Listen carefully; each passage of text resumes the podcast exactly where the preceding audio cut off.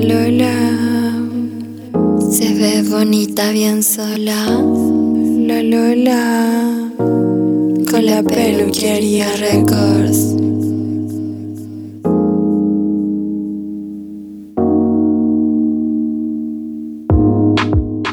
Si eres gorda o flaca, cumbiera intelectual, heteronormada o una poliamor, todas cabemos en este podcast. Todas somos unas lolas. Dile a tu pololo, dile a tu pololo que conmigo tú te sientes free. La Lola. Las Lolas. ¿Quién es la Lola? La Lola para mí es el alter ego que siempre quise tener. Lola, la que siempre anda sola, ella es su dueña, baila sola y es la reina de las jodas. Desde pequeña, cuando iba en la calle, veía a la Lola. Balanceándose en la micro, hablando segura en la asamblea, vistiéndose a su manera, arrancando de los pacos y sobre todo, siendo feliz en la pista. Fue a través del feminismo que comprendí que la Lola también era yo. La Lola, a rato es lisérgica, se va en la bola hablando de los temas que le interesan, pero siempre con convicción en su punto y escuchando a los demás. La Lola no se achica nada, ni cuando está sola entre hombres, ni cuando la autoridad le interpela. Ella siempre da cara cuando siente que algo es así. La Lola persigue la justicia, pero también le gusta el deseo. No tiene miedo a ocultar sus ganas de bailar y mover la cuerpa. Ocupa el arte y la expresión siempre como forma de comunicación. La Lola igual a veces se pone un poquito tímida. Anda cabizbaja porque el patriarcado le pesa y aún sabiendo que es preciosa le puede bajar la inseguridad. Pero para eso tiene a su grupo de amigas que le ayudan a sacar lo mejor de sí, porque sabe que lo más valioso que tiene es a sí misma. La Lola no necesita andar a la moda para derrochar estilo, porque se siente auténtica y si le silban en la calle es capaz de responderle a los viejos verdes que no van a interferir en su seguridad. La Lola es aperrada, se gana el pan todos los días, trocando, vendiendo, ella siempre se inventa algo, porque desde chica la Lola es independiente y de secundaria zarpa. La Lola elige cuándo cuidarse y cuándo ser mamá. Así que una manera sencilla de reconocer a la Lola es si ves a alguna chiquilla por ahí con un pañuelito verde en su bicicleta o en su mochila. A la Lola le gusta vacilar, llamar, pero con libertad. No importa quién se enamore, sea chica, chique o chico. Ella siempre dará y pedirá responsabilidad afectiva.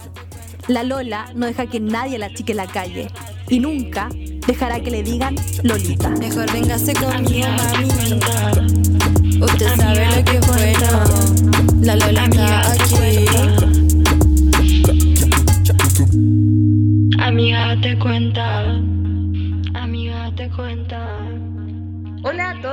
todas, y todes. Bienvenidos a Las Lolas, un podcast producido por el Observatorio de Género y Medios. Hoy día vamos a hablar de mujeres productoras y para eso tenemos como invitada a Daniela Céspedes, quien es la productora de la nueva webserie Paradojas del Nihilismo, La Academia. Hola. Eh, hola Daniela, ¿cómo estás? Bienvenida. Voy a hacer una breve presentación tuya para que la gente te conozca. Daniela Céspedes es productora de la webserie Paradojas del Nihilismo, La Academia. También es fundadora, gerente general y directora creativa de Pliegue, Organización de Innovación Filosófica y Estética. Estudió Psicología y Estética en la Pontificia Universidad Católica y en su quehacer profesional se ha dedicado a la innovación, creación e hibridación de disciplinas. Hola Daniela, bienvenida, ¿cómo estás? Estamos muy felices de que estés en este espacio. Bienvenida a Las Lolas. Muchas gracias por invitarme. Estoy muy contenta de que estés acá. Daniela, ¿cómo has vivido y sobrellevado esta pandemia? ¿Cómo han sido estas semanas para ti? Eh, muy parecida en general a lo que hacía antes, ¿Ya? porque tra- yo trabajo en general desde la casa, así que estaba encerrada como siempre, nomás, sobre todo los últimos meses que, que ha sido básicamente mucho trabajo para el estreno y etcétera, todas las otras responsabilidades complicadas, así que no, sé, no ha sido muy distinto. Lo que sí ahora me enteré que mi abuela hoy día, de hecho que mi abuela tiene coronavirus, así que ahí definitivamente y está hospitalizada. Entonces, no sé, como que ahí sí ya es la primera vez que, que pasa algo cercano, así que estoy un poco preocupada, sí. Me imagino que sí. Pero en general, sí, pero ha sido todo, mira, dentro de todo ha sido normal. O sea, no, no soy una persona que salga tanto tampoco, así que no, no me ha cambiado mucho la vida, digamos. Oye, esperemos que desearle lo mejor a, tu abuela, a tu familia, que se cuiden, ¿verdad? Esta, esta pandemia ya está por todos lados y hay que solo eh, resguardarse lo que más lo que más se pueda, las precauciones, dentro de lo que se puede, ¿no? sí, o sea, dentro de todo, las personas que no le han cambiado la vida, digamos que en mi caso son privilegiados, o sea, porque hay mucha gente que ha tenido que ha tenido que salir igual, yo en cambio me he podido quedar y, y no he sufrido ningún tipo de consecuencia en, mi trabajo. Entonces, en cambio, el, caso del, cine igual o de, la producción audiovisual está complicado también dentro de la misma gente del rubro. Las artes en general están... Sí. Las artes que ahora están acompañando a todo el mundo, ¿cierto? En, el encierro, para quienes pueden hacer encierro, eh, están, están siendo... Eh, los artistas no están siendo considerados en esta problemática, lamentablemente. Sí, o sea, no es prioridad obviamente, pero en, digamos, las prioridades sociales del gobierno, me imagino, no sé. Pero yo creo que también hay que organizarse, o sea, la misma, hay arte iniciativas actuales por de, del rubro del arte, los trabajadores del arte, así que me parece bien que me parece bien que las personas después del estallido empiecen a organizarse micropolíticamente, o sea, con las propias como luchas minoritarias y comiencen ya empiece a hacerse colectivo. yo siento que lo que ha cambiado mucho durante estos meses es que las personas eh, comenzaron a tener iniciativa micropolítica y a darse cuenta que se podía de alguna manera organizarse, hacer algún tipo como de, cambio, lo cual me parece hermoso. Eh, y, para eso para eso vamos, y para eso está también este medio, ¿cierto? Para que hablemos, hablemos de, de esos temas. Oye, Daniela, cuéntanos de Pliegue, para empezar nuestra conversación sobre tu trabajo que es una organización, un colectivo de innovación filosófica y estética que está tras esta nueva web serie. ¿Cuál es el objetivo de su organización? ¿Quiénes la integran? ¿Cuál ha sido tu trabajo en? Si nos puedes contar un poco, en resumen. Sí, eh, bueno, Pliegue es un, colectivo, como decías tú, multidisciplinario, y eso ya, digamos, es distinto a, colectivos de filosofía porque lo, lo, componemos personas de distintas de distintos ámbitos. O sea, hay filósofos, estetas, eh, psicólogos, personas de las ciencias sociales, periodistas, cineastas y artistas visuales. Eso es como lo general el equipo, pero también tenemos diseñadores, o sea, personas que van trabajando con nosotros como comúnmente o periódicamente. Y lo que hacemos nosotros es construir metodologías. Eso es lo primero, como para dejar claro. No hacemos filosofía. O sea, mucha gente como, ah, ustedes se creen filósofos. No, para hacer filosofía se requiere, sí, para hacer filosofía se requiere toda una vida, porque filosofía es crear concepto, y para crear un concepto no es crear una opinión, esa no es, no es fácil. no, es mucho más complejo, ¿no? Es toda una vida de trabajo, entonces todavía no creamos filosofía y eso va a ser como, no sé si es que alguna vez pasa. Entonces lo primero es decir que somos un grupo de metodología, o sea, construimos metodologías, ¿verdad? Que aunan las herramientas del cine, con las herramientas del ensayo filosófico y del paper. O sea, paradójicamente, la web serie se trata del paper, pero nosotros no estamos totalmente en contra del paper, de su formato, sino que capturamos lo que para nosotros es relevante, que son las citaciones o la rigurosidad. Claro, lo que le sirve, lo que le sirve de la academia, entre comillas. Lo sacamos de esa circulación perversa, ¿verdad?, de la revista académica y lo combinamos con las herramientas del cine, que son el arte, o sea, son todas las áreas del cine, por la foto, ¿verdad? La dirección de arte, el montaje, el ritmo. Pero es un trabajo súper súper integral, súper complejo, es amplio. Nosotros todavía estamos experimentando, la verdad, porque no tenemos un método eh, todavía cerrado. Nosotros generamos distintas metodologías. Esta es la, la webserie ahora, de alguna manera, se volvió más mediática por el formato, paradójicamente, obviamente, pero nosotros hacemos clases de una manera distinta también y incorporamos lo audiovisual, hacemos charlas en voz en off, donde hacemos un montaje y nosotros estamos atrás y, vamos narrando, por ejemplo, eh, la charla, tres personas. ¿Se entiende? Entonces, lo que hacemos es crear metodologías para democratizar el acceso. También es otra cosa que te voy a aclarar, porque la gente nos dice, pero si no entiendo nada, pero, a ver, Esto no se trata de simplificar el conocimiento. Nosotros eh, democratizamos conocimientos de posgrado, ¿cachai? Que están cosificados en facultades que son carísimas de entrar. Claro, y no solo eso, sino que están en una esfera así como fuera de la estratosfera. Sí. lejos, lejos. La academia se fue lejos de la gente hace mucho rato.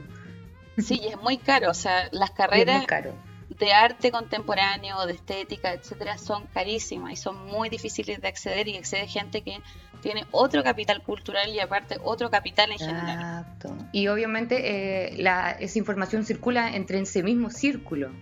Sí. No, no, no sale de ahí. Es por lo mismo. Mira, imagínate si nosotros eh, democratizáramos ese conocimiento pero simplificado. Todavía tendrías que ir a la universidad a pagar esa cantidad de plata. Lo que hacemos nosotros es ver la calidad que tiene ese curso, por ejemplo. Ojalá trabajar Ajá. con el mismo profesor y llevarlo a otra, a otra, a otra plataforma. Esto entonces, no somos antiacademicistas tampoco, ¿se entiende? O sea, ocupamos Sí, lo- no, totalmente. Y qué bueno que lo aclaras de esa forma. Sí. Bueno, y como te decía, lo que hacemos nosotros es unar los elementos del cine con la filosofía para democratizar el acceso a este conocimiento y el objetivo que tiene eso, en el fondo, es porque obviamente nosotros vemos un potencial en la, en la estética Ya. y que tiene que ver con resistirnos a una imagen que se tiene de la filosofía como una disciplina altamente racional, solo especulativa, que no tiene nada que ver con la vida. Entonces nosotros también le queremos brindar potencial político a la filosofía, potencial estético a la filosofía, o sea, en el fondo que se vuelva relevante de nuevo. Ojalá. Claro, que esté en el centro, ¿no? Que ya se, que se, se ha dejado de lado. Qué, qué bueno que lo planteas así. Producto de una investigación, volviendo a la serie, de tres años y adjudicada a un fondo audiovisual en el 2019, nace la webserie Paradojas del Nihilismo, de lo que estamos hablando. eh, que se estrenó hace poco, el 27 de mayo, y consta de seis capítulos y relata una profunda crisis de la universidad como institución y los problemas que son tabú y secretos a voces de académicos. ¿Cómo nace esta idea, Daniela? Si nos puedes contar eh, cómo surge eh, en su equipo eh, esta idea de hacer esta serie. Surge al mismo tiempo de que creamos Pliegue, nosotros éramos eh, estudiantes en ese tiempo y estábamos entrando a la academia. Y la verdad es que este tema, como mucha gente dice, ya se sabe. Lo que pasa es que los códigos de la academia son códigos eh, paradójicos, porque se combinan códigos precapitalistas como la jerarquía, el honor, ¿verdad? La universidad es un- una institución creada en el siglo XI, o sea, antes de los estados modernos incluso, antes de, eh, de la modernidad, ¿verdad? De lo que se considera la ilustración también. Entonces, convive con estos códigos con los, con los cuales son muy antiguos y se combinan los códigos de honor, etcétera, combinados con códigos capitalistas que eh, orientan toda la producción de conocimiento hacia la producción de lucro. Disculpa, Daniel, que lo que ha hecho que finalmente el sentido inicial de la academia de la universidad haya tenido un giro completamente distinto ahora, en la actualidad, en la universidad moderna, ¿no? Sí, ahora nuestro, nuestra webserie no es de la nostalgia, o sea, no se trata de volver a, a los códigos de antes o volver al pasado, digamos, porque de partida no sabíamos, no sabemos cómo fue así, cómo fue en ese momento, perdón. Y tampoco tenemos un modelo eh, ideal de la universidad. De hecho, ojalá no existan más modelos porque todo modelo es dogmático al final. Y coarta ese como ese cambio, ¿verdad? a la dogma. Entonces, lo que, lo que, cómo partió es que nosotros eh, nos gustaba mucho la filosofía, nos juntábamos a leer y nos juntábamos a producir. Eh. Y básicamente nos dimos cuenta, eh, armamos un grupo y nos dimos cuenta que la única forma de hacerlo era a través de papers, porque se dio la conversación, o sea, porque está novio y no se discute y todo como, ya, ¿y cuándo vamos a hacer el paper? Tenemos que mandar un paper a Viena, o sea, la conversión, yo como que inmediatamente me provocó un rechazo porque dije, pero ¿cómo vamos a hacer algo acá en Chile?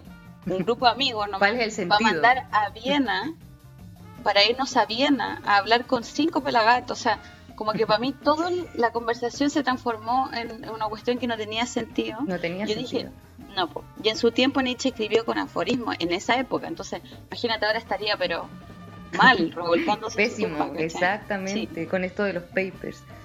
Y Sí, entonces tuvimos la intuición, disculpa, de que esto quizás era de más personas y no solo nosotros.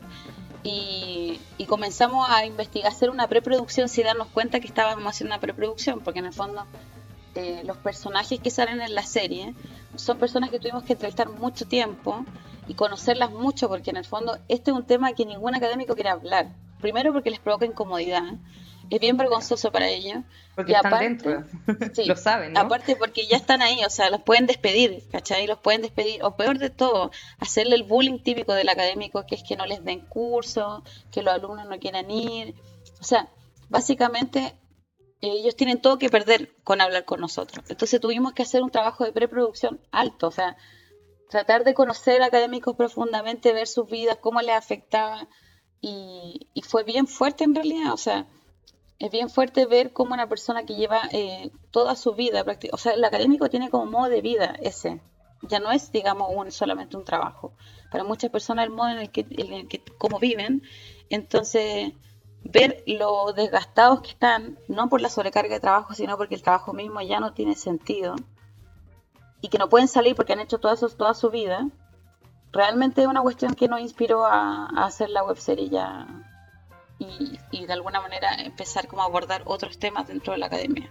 Daniela, ¿cómo fue el trabajo de producción de investigación previo? Porque me imagino, como me estabas relatando recién, fue arduo, fue largo, finalmente se vinculan con los profesores y los académicos que, que aparecen eh, dando testimonio. Eh, ¿Con qué se encontraron ahí? ¿Les fue fácil llegar a la gente? Eh, ¿Fue muy difícil? Cuéntame un poco de eso. Fue súper difícil. hicimos distintos tipos de tácticas de, de producción en mi caso, por ejemplo, yo hice una base de datos muy grande de, de docentes. Eso igual está liberado, digamos. Uno, uno si se preocupa de investigar bien, lo encuentra. Y nos respondió una sola persona, digamos. O sea, de 1500 personas. Y, y, ahí uno se da cuenta de que como la magnitud de, del problema y de lo difícil que va a ser hacer algo así, de lo que estamos hablando. Por otro lado, yo traté como de de conocer a personas, o sea, darme el trabajo como de, conocer el trabajo de, un profesor, ver de alguna manera cómo trabaja, tratar de conocerlo personalmente y, eso funcionó harto para después dirigir las preguntas en el documental, en la entrevista. Eh, fue muy difícil encontrar también mujeres que quisieran participar, que es uno de los temas que, que ha salido en el primer capítulo, no lo hemos querido responder porque todavía faltan capítulos igual. Entonces, que la crítica se vea cuando ya se dé, cuando se vean todos. Pero mm, fue muy difícil encontrar mujeres, porque hay menos mujeres en la academia, en primer lugar. Y también porque no quisieron participar paradójicamente. O sea, a pesar de la insistencia mía y de demostrarle que era importante que se hablara desde un punto de vista femenino, o no, digamos, pero mm, eso, como que lo más difícil fue encontrar mujeres que nos dijeran que sí, y por otro lado encontrar científicos, porque los científicos sí que fue como nadie, o sea, me cancelaban la entrevista, entonces nosotros tuvimos todo un año en el cual tuvimos que adecuar la agenda, fue súper difícil de hacer. ¿Cómo han sido las interacciones estos días con el primer episodio? Me decías que habían recibido críticas por el tema de la cantidad de mujeres en el episodio o algo así. Sí, o sea, han habido buenas buenas críticas en general, buen recibimiento. Eh, mucha gente de muchos países también que nos han mandado mail eh, respecto de este tema. Quieren que, bueno, de hecho, una persona, investigadores chilenos que hicieron esto y paradójicamente lo publicaron en México. O sea, nos mandaron y dijeron, por favor, queremos colaborar en este tema porque nosotros hicimos esta investigación que no leyó nadie sobre educación en Chile y la publicamos en México. Porque acá si la publicamos nadie la va a leer y aparte eh, nos van a bloquear, digamos, porque era sobre el fondo. ¿sí? Entonces nos llegó ese tipo de mails y a la vez nos llegaron críticas sobre de que había menos mujeres en el capítulo 1, de por qué era así, que no había paridad, etcétera. Y eso De hecho, eso es un reflejo mismo de cómo se cómo está la academia por dentro, ¿no? Sí. No hay paridad. O sea, de partida es un reflejo del mismo problema. Y también es importante aclarar que nosotros hicimos una producción dedicada a buscar mujeres, que no se logró, pero también es importante entender que eh, lo que vale en términos de visibilidad es que las mujeres estén en, roles de poder, más que estén, estén simplemente, ¿se entiende? O sea, podemos tener un equipo femenino de 80%, pero los directores son todos hombres y en el fondo la gente que lleva el relato es solo hombre. Y este no es el caso, o sea, la narradora es mujer, eh, todo el equipo detrás de Poderes Femeninos. De hecho, Daniela, eso quería destacar para que la gente sepa. Eh, bueno, estamos hablando con Daniela Céspedes, quien es productora de la webserie Paradojas del Nihilismo, la Academia. Eh, esta producción cuenta con un equipo audiovisual liderado por mujeres. Eso para mí es súper destacable. la, la webserie muestra eh, para hablar un poco más de ella, el triunfo del neoliberalismo cognitivo en las universidades y cómo se convirtieron durante los últimos 30 años en centros de acreditación, impresoras de títulos, compañías que producen empleados y productoras de papers que nadie lee.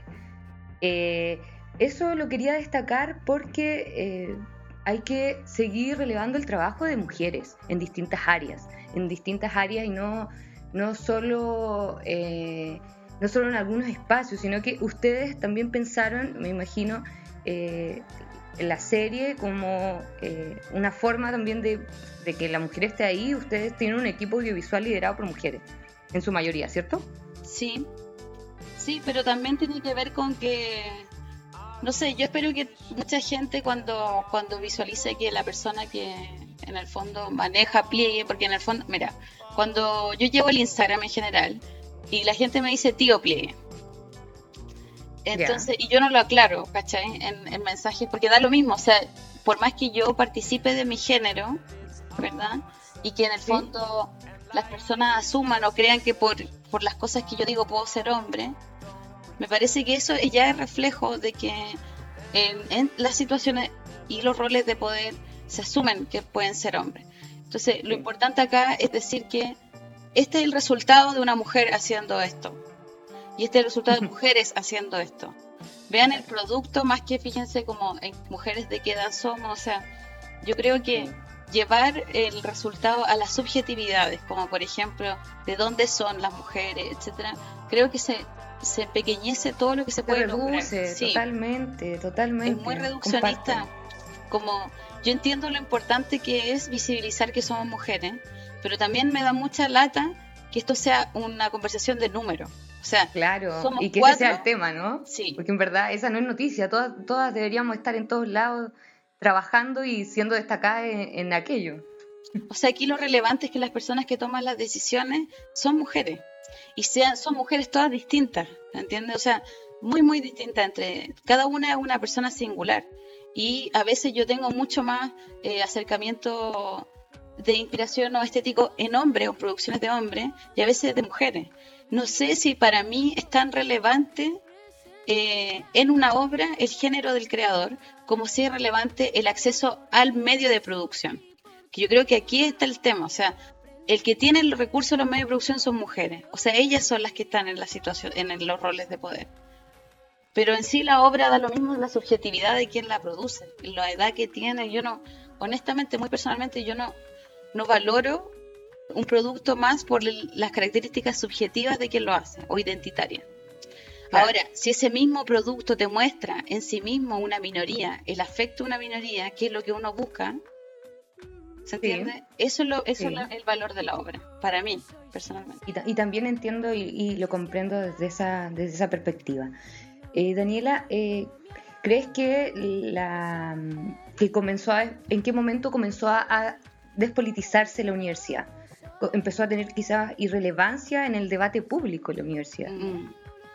Yo diría que, que se instaura con la influencia de Jaime Guzmán, post dictadura, pero también es algo que instaura el movimiento gremial de la Universidad Católica y la creación de las universidades privadas, esto todo en paralelo, digamos.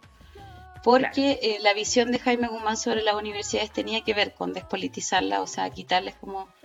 Entonces él pensó de alguna manera que los gremios no tenían que tener participación política en la sociedad. No lo pensó así literalmente, pero ese fue el efecto que tuvo en la universidad.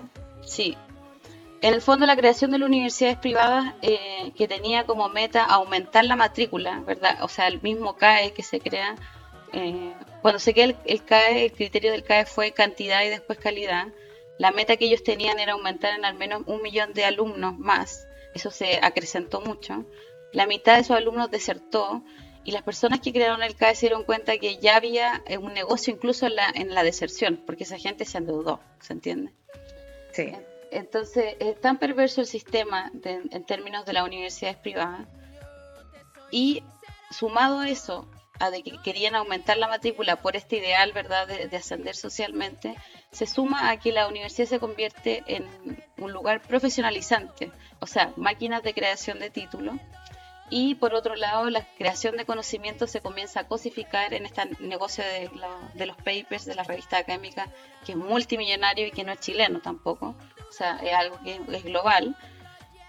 Y eh, todos este, estos fenómenos que pasan al mismo tiempo conviven además con la sobreacreditación, sobreburocratización del saber, porque comienzan a crearse distintos tipos de eh, estándares cuantitativos, ¿verdad? Que solamente son evaluados en general por lo económico.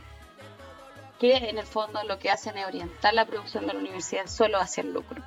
Y ahí es cuando eh, vemos a los profesores muy angustiados porque se combina, por un lado, que están súper presionados por los estándares de, acreditación, entonces no les da tiempo. Por otro lado, su carrera está súper especializada y a la vez aislada de, los problemas de la otra. Y sumado con que la universidad ya se despolitizó producto de una influencia grande del movimiento gremial en la universidad. Entonces todo eso se combina para que básicamente la universidad se vuelva irrelevante. Y eso es un poco lo que pasó en el, en el estallido igual. O sea, y que salió un profesor de ciencia, me acuerdo hablar de eso, de cómo los profesores, en el fondo, los, investigadores, en el estallido tuvieron mucha relevancia. En absoluto, ¿dónde estaban? claro, exactamente. Y antes, o sea, uno pudiese decir, en otra época la universidad era realmente donde estaba la cultura, dónde estaba el saber, dónde estaba la influencia, dónde estaba también la élite, o sea, las universidades siempre han sido de élite. Eso no, no ha cambiado nunca, desde su creación eh, crea élites, pero pero la diferencia es que hoy en día nuestras élites son solo económicas, ya no son élites culturales. Entonces, esa es, la, esa es la diferencia. Pierde todo el sentido porque están produciendo y capital, trabajo, para que solamente te lea una persona y está su vida supeditada a eso. Ha perdido como. Están metidos en la promesa de convertirse en grandes científicos y pensadores, pero en realidad eh, perdieron como toda relevancia finalmente.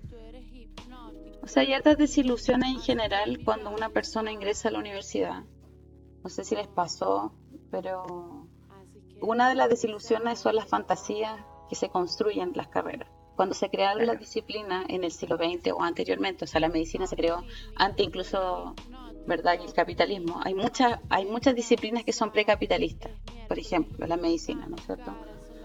Eh, y los códigos de esas disciplinas se crean porque hay problemas que hay que resolver, hay eh, problemas que hay que pensar hay materiales que hay que crear, o sea, en el fondo se crea desde la vida. Eso es lo, eso es lo primero, o sea, hay que recordar que el conocimiento se crea desde lo vital. No se crea por un título, ¿cachai? O sea, no es porque haya, se no es porque hay un trabajo en una empresa, sino que es porque hay un problema. Entonces uno tiene las imágenes como históricas de la creación, por ejemplo, la antropología, ¿verdad? Que ya viene con claramente con una, o sea, la creación de la antropología tiene que ver con el colonialismo, pero también tiene que ver con, eh, con afectos, finalmente, como la exploración, la curiosidad y también la ciencia. La ciencia tiene mucho que ver con eso, con, descubrir, supuestamente, encontrar los grandes problemas de, del espacio, del universo, de lo vivo, etc. Y cuando uno llega, la gente que, que ama mucho aprender, y nosotros lo vimos en la entrevista, llega a la universidad y no se encuentra con eso. Y esa es como la gran... Una, desilusión. Es una gran desilusión, porque en el fondo tu disciplina está enmarcada en algo muy pequeño, y el aporte que tú puedes dar está supeditado a muchos estándares que no tienen nada que ver con la disciplina. La forma en cómo se circula el conocimiento es súper acotada. Eh, el futuro es súper especializado, tú ya entrando ya sabes más o menos en qué vaya a trabajar. Entonces, es bien muerto, digamos, como el, como el afecto. Y la gente termina diciendo, bueno, ya, ya estoy acá ya me endeudé dos años. Claro. O sea, ya tengo... Soy un robot, soy un robot más de la maquinaria, no tengo mi título, mi cartón y, hay mucho de eso. y hacer lo mismo del otro. Hay mucho de eso, como de, pucha, ya llevo tres años, me queda uno, ya me queda otro más. Es bien tortuoso como, mm. yo insisto, o sea, las universidades que sean complejas o que enseñen eh, conocimientos complejos o, o elitizados, tendría solo sentido si esa complejidad fuese asociada a un sentido afectivo. O sea, voy a pasar todo mi día estudiando, voy a estar todo el día en Zoom, supongamos, si es que ese conocimiento hace sentido. Porque ese esfuerzo va para algún lado. Pero si todo ese esfuerzo va a que tú sabes que en el fondo se va a producir para generar capital, ahí es donde comienza a operar esta máquina de voluntad nihilista que en el fondo tiene a las personas que habitan la universidad en, en esos afectos. Totalmente. Con esa reflexión, Daniela, quiero que hagamos la pausa musical para después pasar a, la última parte de nuestra conversación. Eh, ¿Qué tema escogiste acá en Las Lolas? Siempre nuestra invitada escoge un tema musical para que escuches. Me gusta mucho un, tema que es de una película que, me encanta, que, se llama Los Amores Imaginarios de Javier Dolan. Eh, y la película, o sea, la película, la, la canción se llama Pass This On de The Knife. Y me encanta el video también, así que lo recomiendo totalmente. Vale. Vamos a escuchar entonces el tema de Daniela.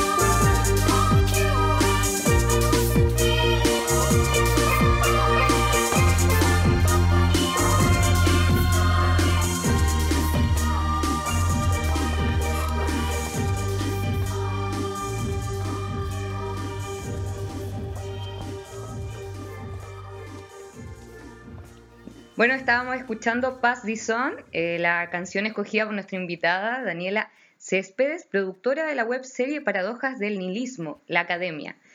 Eh, Daniela, volviendo al tema de- del formato que, que ocupan para esta web serie, este formato no tiene nada que ver con lo que se hace en la Academia. ¿Qué rescatan de ella para producir este trabajo y cómo aúna las disciplinas, el arte, cine y academia, academia perdón, a través de su web serie? Bueno, como te decía al principio, esto es un, un producto experimental. Fue creado eh, a través de tres personas que, que pensaron distintos aspectos. Eh, fuimos tres los que estuvimos en, el proceso tanto creativo como de guion, eh, como de producción, digamos. Y es difícil una disciplina. Yo creo que es una de las cosas más difíciles poder trabajar colectivamente cuando los tres somos de distintas disciplinas. Entonces, cada- Y cuando se han parcelado tanto las disciplinas, ¿no? Exacto, o sea, y cada disciplina tiene sus propios criterios. ¿Se entiende? O sea, los criterios de un periodista son ah, casi, casi yo diría opuestos de los de un filósofo, supongamos. Entonces, como que Claro. poner a trabajar a un periodista y un filósofo, o, o se, o se matan, o sale algo que, que contiene las dos disciplinas. Algo muy loco. Sí. Que contiene algo de las dos disciplinas. Porque tienen como distintas temporalidades incluso de trabajo. Eso es muy curioso, muy interesante. De hecho, es un experimento, ¿no? Y yo creo que así lo vivieron durante el tiempo de producción de la serie. Es un ¿Se encontraron con eso? ¿Se sorprendieron harto? ¿No tanto? ¿Cómo fue eso? O sea, eh, ha sido súper desafiante en todo sentido, porque eh, trabajar con personas de distintas disciplinas significa que tú tienes que tener mucha apertura, mucha, mucha apertura. Tienes que meterte en el fondo en el afecto de otra disciplina. Y la- el periodismo funciona así por algo, digamos. O la filosofía funciona así por algo. Cada una tiene su propio sentido, funciona con su propio mundo. Y, y cada uno de nosotros tuvo que hacer el esfuerzo grande de entender más o menos cuáles son los criterios y por qué una persona opinaba esto, la otra esto. Y eso hace el trabajo súper lento, o sea, y muy ineficiente. Tiene, tiene que estar discutiendo mucho rato. eh, y en- entonces, por ejemplo, para los criterios de la producción, se entiende que la producción en general, gene- o la producción en general, no la ejecutiva, busca, ¿no cierto?, hacer eficientes los procesos, que se cumplan los plazos. Eso nunca pasó. No se cumplió ningún plazo, entonces fue, fue difícil, a pesar de que estábamos todos ordenados, porque, como te digo, además de las diferencias particulares de cada uno, las diferencias de disciplina, cada uno tenía, quería acentuar distintas cosas. Entonces, al final, lo que tuvimos que construir es una visión de lo que queríamos, para que hubiese algo de consistencia, porque en el fondo también si tenéis muchas cosas diferentes y no existe una visión en común, al final lo que tiene es como la gente que hizo la tarea, cada uno su parte y la pegaron nomás. Y no, ¿cachai? Sí, y no se trata de eso. po. Claro, entiendo. Qué bien. Es un trabajo complejo, de verdad que lo encuentro, lo encuentro demasiado interesante. eh, cómo se lo, cómo se lo han planteado y cómo lo, lo han hecho y, y terminó en, en este, en este producto. Bueno, este es un trabajo de documental y ensayo fílmico que incluye diversas voces, otras que reflexionan y anal- analizan la actual desilusión del sistema educativo, que pone en la mira la figura del intelectual precarizado, la del intelectual elitizado, así como el sentido mismo de las instituciones donde circula el saber. ¿Quiénes participan en esta web serie? Hemos visto en el primer capítulo al profesor Carlos Osa. Sí. Eh, ¿quiénes- ¿Con quién más nos vamos a encontrar? ¿Qué otros académicos están ahí? No sé si nos puedes contar. El segundo capítulo eh, es sobre capitalismo y universidad, propiamente tal. En el fondo pl- plantea la pregunta como ya, todos sabemos que, que la universidad lucra. ¿Y? O sea, ¿qué viene? ¿Se entiende? Como cuál es la consecuencia de esto, porque al final eh, se- ya llevamos desde el 2011 sabiendo que la universidad es una empresa, eso para nadie es, un- es una novedad. Entonces, la pregunta es como, ya, ¿y qué hacemos con esto? O sea, ¿qué hacemos con estas deudas? ¿Qué hacemos con, con el capitalismo cognitivo? con etcétera? Entonces, se va, eh, comienza a entrar en la noción de capitalismo cognitivo, que la va a explicar eh, también el profesor Osa. En la parte respecto de la investigación de la universidad y el lucro la va a llevar María Olivia Munkever. Y en relación a la economía, Bien. eh, va a hablar Hassan Akram, pero también van repitiéndose, aquí hay mucho más alumnos también, gente joven que va a hablar su perspectiva al respecto. Y me parece que en el capítulo 2, si es que no me equivoco, también sale Raúl Rodríguez, que él escribió un libro sobre la condición actual de la academia chilena. Y es también base del, es base del documental. Los siguientes capítulos van a salir, eh, son semanales, ¿no? ¿Cómo es el formato, Daniel? Eh, los jueves. El próximo jueves sale ese capítulo 2 y el próximo, próximo jueves sale el capítulo 3.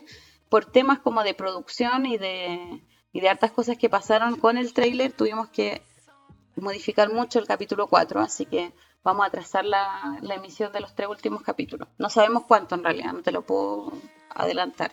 Pero los primeros tres capítulos, Ah, sí por temas como de denuncia, o sea, gente que no, no quiso participar, hay, har- hubo hartos problemas eh, respecto de lo que yo te decía, o sea, además de que no quieren participar, ya les incomodó saber de qué se trataba, eh, recibieron problemas dentro de las instituciones. Personas que sale, salían en el capítulo 4 y que salieron en el tráiler, eh, ¿ahora se restan o algo así? ¿O no Claro, hay que cambiar el, el montaje de, de- de ese capítulo en particular que, que tuvo distintos tipos de problemas. O sea que, harto, o sea, parece que es un problema que estén contando esto, ¿no? Es que es raro porque mucha gente dice todos lo sabemos, pero a la vez nosotros por otro lado tenemos como Pero no se habla. claro, como que eh, ni siquiera si se habla ya existen todos estos problemas. Imagínate si existiera eh, activismo periodístico de 10 años, que yo espero inspirar a personas que lo hagan, porque el tema con el con el lucro de la universidad es grave. Eh, respecto a la revista académica y mm, la resistencia que existió activista, por ejemplo, el activista Aaron Swartz en Estados Unidos, que crea Reddit, que eh, fue uno de los creadores de Creative Commons, él eh, se suicida en la cárcel, ¿cachai? Por la persecución política que tuvo. La, la activista de, creadora de Sci-Hub también es perseguida política. Las personas que, eh, los premios Nobel que han dicho que se acabe este, este sistema también lo han perseguido académicamente. O sea, aquí estamos hablando de, de años, de décadas de persecución respecto de este negocio. Entonces, no es menor ni siquiera hablar del tema. Los profesores no, no quieren ni siquiera participar del debate. Por eso que es polémico, ¿no? No es polémico porque en sí haya pasado, eh, hay- se hable de algún tipo de asesinato, muerte, no sé, sino que es polémico porque básicamente el nivel de lo que se habla de esto es cero, o sea, cero, ¿cachai? Como, Claro. Y porque estáis tocando intereses pero es también. que nada, o sea, Totalmente. no se habla nada. Yo creo que nadie que fue a la universidad le hablaron de este tema al principio. Uno se da cuenta, No. no sé qué les pasó a ustedes, pero uno se, da- se da cuenta como después, cuando ya eh, va entrando al último año de carrera y dice como, ya, y si quiero ser académico, ¿qué tengo que hacer? Y se da cuenta. Cuando, cuando estás en esa Sí. etapa, te encuentras con, con esta realidad. Sí, Y, y que, eh, pero han tenido, o sea, es que fuerte lo que comentan. me- De verdad que me sorprende. Bueno, en realidad no me sorprende tanto en Chile ya. Me sorprenden muchas mucho cosas, matonaje, lamentablemente. mucho matonaje. eh, Claro. Mira, uno, de- eh, uno, de- uno y unas, porque son de distintos géneros, de los entrevistados han sido amedrentados por las universidades que en las que en las que están. Lo que pasa es que no puedo decir el nombre ni la institución, por temas legales, ¿cachai? Pero, Claro. pero eso no ha llegado, ¿me entendí? O sea, claro, por un lado tenemos gente que dice, oye, chiquillo, esto, esto ya está conversado, y por otro lado tiene gente que está amedrentada, pero ¿cómo va a estar esto conversado? O sea, yo no lo, du- lo dudo, ¿cachai? Dudo que se hable de esto. Totalmente. Si estas son las reacciones. Claro. Por algo es, ¿no? O sea, yo no, yo no entiendo muy bien las reacciones que han tenido algunas universidades, me, me sorprende. A la vez siento que, a la vez siento que debe ser, debe haber algo que, obviamente que pueden estar, no sé, protegiendo, pero en general tiene que ver con estos supuestos códigos de honor, de imagen, qué sé yo, que, funcionan dentro de la universidad y que en realidad revelan lo, lo obvio, o sea, que, hay mucha gente que tiene una voluntad nihilista que no quiere estar ahí, que no le hace sentido, pero que a la vez siente como, ¿cómo vamos a cambiar este sistema? O sea, yo no creo que nadie actualmente ni siquiera está a nivel de lo imaginario, a ese nivel de dogmático o de ideológico en la universidad, que nadie se imagina otro horizonte que no sea la universidad. Claro. Si tú no te lo Es sí, po. esto y súper absoluto. Si tú no te lo puedes imaginar es porque es absolutamente ideológico. Ya el hecho de que no te puedas imaginar exterioridad a algo es porque opera a ese nivel. Porque es obvio, ¿cachai? Daniel, ¿y crees que eso es más agudo en Chile? En el caso de sus investigaciones de Chile, pero eh, ¿cómo lo ves a nivel región, Latinoamérica, a nivel mundial? ¿Crees que este caso, o sea, lo digo por qué? Porque estoy pensando inmediatamente en el modelo económico que impera en el país, en la constitución de dictadura que aún tenemos, que esperamos cambiar. Eh, entonces yo digo, ya, acá en Chile, el capitalismo, qué sé yo, este sistema económico que está tan fuerte y tan metido en el negocio de la universidad, con el lucro, ¿Tú ves que esto es algo de aquí solamente o es algo que ya excede todas las fronteras? No, hay algo global. La situación de, la producción de conocimiento no es solamente en Chile. Eh, hay países que tienen culturas más capitalistas que, que Chile, yo diría. A Chile nunca le hizo sentido el capitalismo neoliberal eh, por la cultura que tiene Chile. En cambio, en Estados Unidos funciona, digamos, culturalmente. No hay mucha gente quejándose del, del modelo neoliberal. Pero sí acá, no sé si están así, claro, pero es, es como. También es una cuestión cultural, o sea, y acá, por otro lado, Sí. eh, Chile tiene como códigos muy paradójicamente funcionando juntos, como te digo, o sea, Jaime Guzmán es una persona muy paradójica porque a la vez que era muy neoliberal, también era, era, era muy católico, entonces eh, protege. Claro, iba, Sí, iba a misa todos Aquí los yo días. quiero explicar algo, el capitalismo es una descodificación total. ¿Qué significa eso? Que al capitalista no le importa eh, vender carne, ¿se entiende? No es que él quiera eh, vender carne y, le importe mucho eh, maltratar a los animales, sino que sabe que es un negocio. Por lo tanto, si todos nos volvemos veganos, el capitalista lo primero que va a hacer es migrar hacia el veganismo, el negocio del veganismo. Entonces va a explotar otra cosa. ya sea animales o otra cosa. Eso es lo que se le dice la descodificación. El capitalista no le importa qué vende, porque no le interesa el código de lo que vende, le interesa la plata, ¿cachai? El, lucro, el capital. Entonces, eso es lo primero. Hay empresas que no son capitalistas. Las empresas que no son capitalistas son las que creen en su código. Entonces, ¿por qué el capitalismo es nihilista? Porque el capitalista no cree en su código. Supedita toda la producción de su código a otra cosa, que está fuera de la misma existencia del, código o de la creación. Y eso es lo que está pasando en la universidad. Y acá en Chile eh, tenemos las dos cosas comiendo al mismo tiempo. Tenemos la descodificación del, capi- de- del capitalismo en la universidad. O sea, que todo lo que tú produces, en el fondo da lo mismo lo que tú produces, si, lo que importa es si produce plata o lucro. Y por otro lado tenemos todos los otros códigos que sí son todo al revés.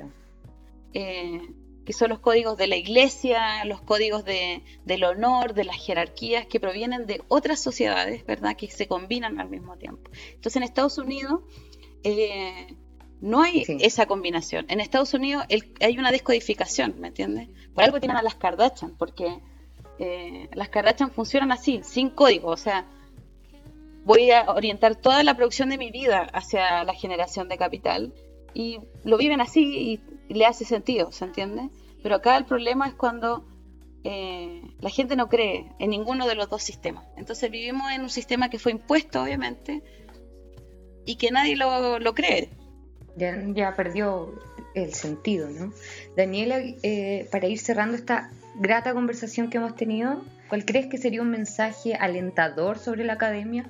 ¿Cómo, qué, ¿Cuál debería ser el giro que debería dar para que no siga como está? No te estoy diciendo que me digas un modelo, pero ¿cuál crees tú si hay algún mensaje como alentador dentro de esto? Cuando nosotros creamos este, este, esta webserie, lo creamos antes del estallido. Y de hecho, una de las grandes cosas que queríamos era precisamente que la gente se levantara y se organizara y no esperara que existieran organizaciones eh, grandes que las validaran, sino que simplemente tuvieran conciencia de su propia vida y se levantaran. Yo creo que hay que seguir así.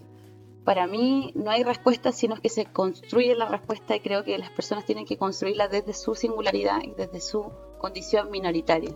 Entonces, mi condición minoritaria es muy distinta a la de los demás y yo creo que los grupos tienen que aunar esfuerzos y tenemos que, todos desde nuestra perspectiva y desde lo que hacemos, obviamente, resistirnos y politizarnos, politizarnos. Yo creo que todo es político, uno no se puede salir de las relaciones de poder, pero uno puede vivir en la negación de eso.